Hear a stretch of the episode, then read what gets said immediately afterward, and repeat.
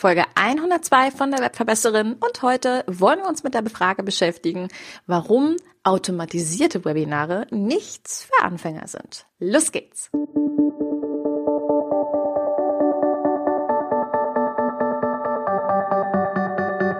Mit Webinaren erfolgreich. Der Podcast, mit dem du als Trainer, Coach oder Berater online sichtbar wirst. Erfahre hier, wie du dich und deine Expertise durch Webinare gezielt sichtbar machst. Und hier kommt deine Webverbesserin, Mira Giesen.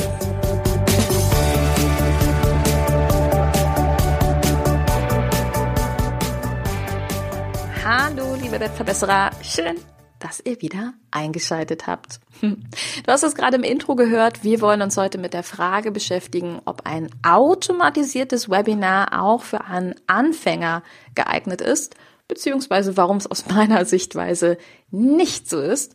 Und ich habe dafür heute vier Punkte mitgebracht, die ich mit dir besprechen möchte.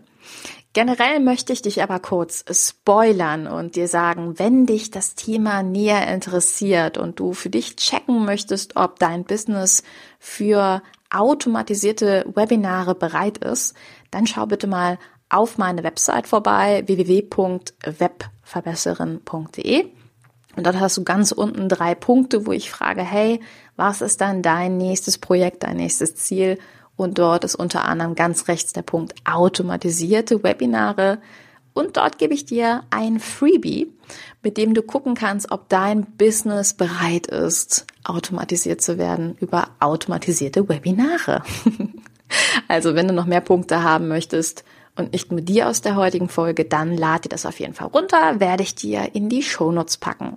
Genauso packe ich dir als Vorbereitung auch zwei Podcast-Folgen rein, mit denen wir ja uns schon mit den automatisierten Webinaren beschäftigt haben.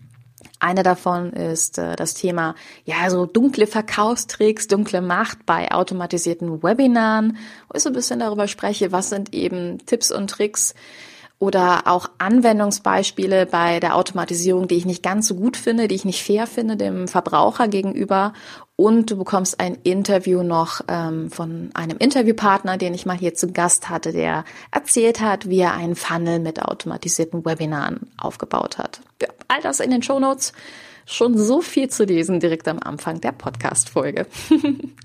Aber jetzt geht's los mit den vier Punkten, die ich mir ausgesucht habe.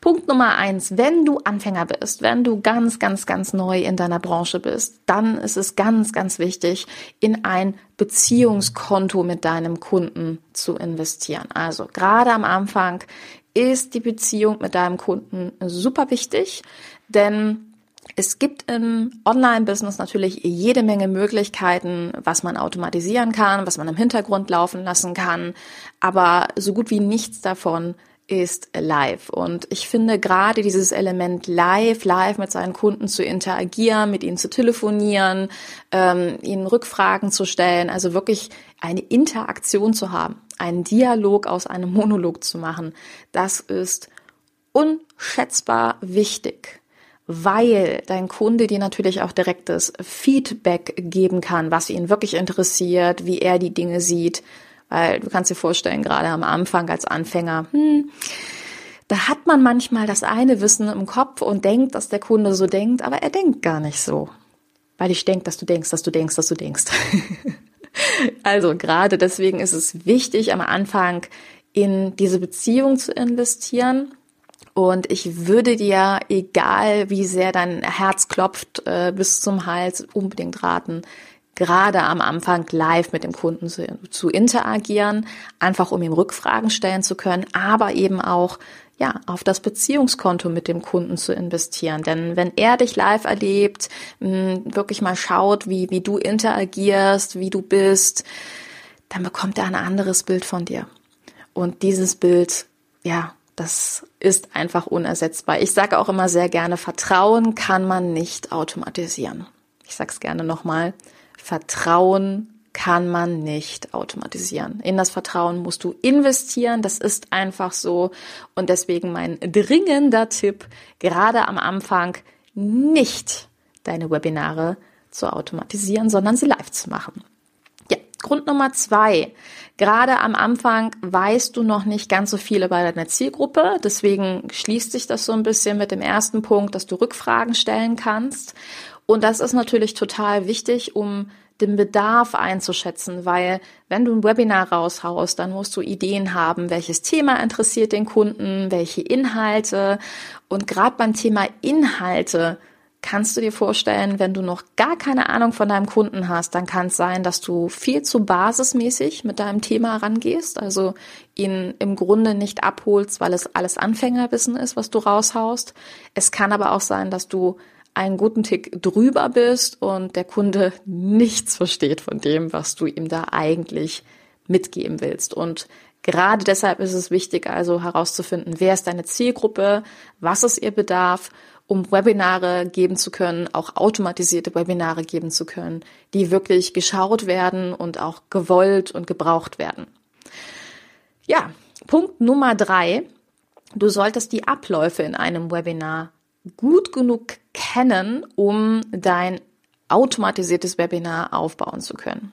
Automatisierte Webinare sind ja in der Regel Videos, die man vorher aufgenommen hat. Und wenn du noch gar keine Ahnung davon hast, wie man ein Webinar gut aufbaut, einen guten Spannungsbogen drin hat, wie man die Aufmerksamkeit ähm, des Teilnehmers an sich bindet, dann wird das ein, ja, ich würde fast vermuten, unmögliches Projekt für eine Automatisierung, weil du den Kunden unterwegs verlieren wirst. Ja, also deswegen ist es wichtig, die Abläufe zu kennen, sich anzugucken, wie kann ich ein spannendes Webinar aufbauen, wie kann ich einen guten Verkaufsteil haben. All diese Informationen ergeben sich nun mal erst, wenn man auch Live-Webinare gegeben hat. Ja, und Punkt Nummer vier, das Thema Qualität. Ähm, die inhaltliche Qualität haben wir uns gerade so ein bisschen angeschaut. Das ist für mich das eine.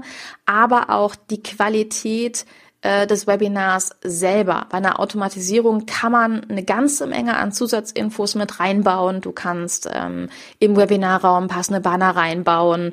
Du kannst äh, durch den Chat natürlich auch ein bisschen Aktivität fördern. Aber gerade für gute qualitative Ergänzungen in so einer Automatisierung solltest du ja, einfach ein bisschen Erfahrung haben und deine Zielgruppe näher kennen. Also im Grunde haben wir jetzt hier gerade so eine Art Kreisschluss aus all diesen Punkten. Ich glaube, die Qualität wird insgesamt sehr leiden, wenn du einfach noch völlig am Anfang stehst. Und eine Sache darfst du nicht vergessen, wenn der Ruf dann einmal ruiniert ist, dann lebt sich nicht nur gänzlich ungeniert, sondern dann kann es auch sein, dass der Kunde sagt, ach nee, bei dem oder der war ich schon mal in so einem furchtbaren automatisierten Webinar. Das hat mir gar nicht gefallen, das hat mir gar nichts gebracht.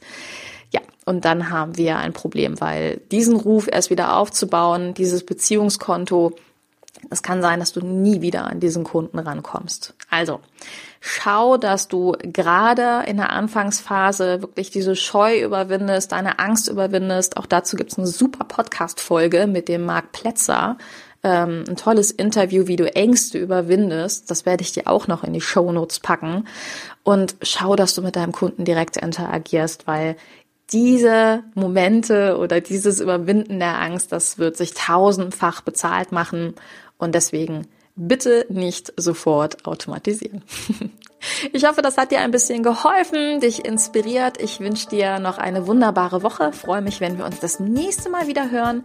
Bis dahin, deine Webverbesserin, deine Mira. Ciao. Dieser Podcast hat dir gefallen?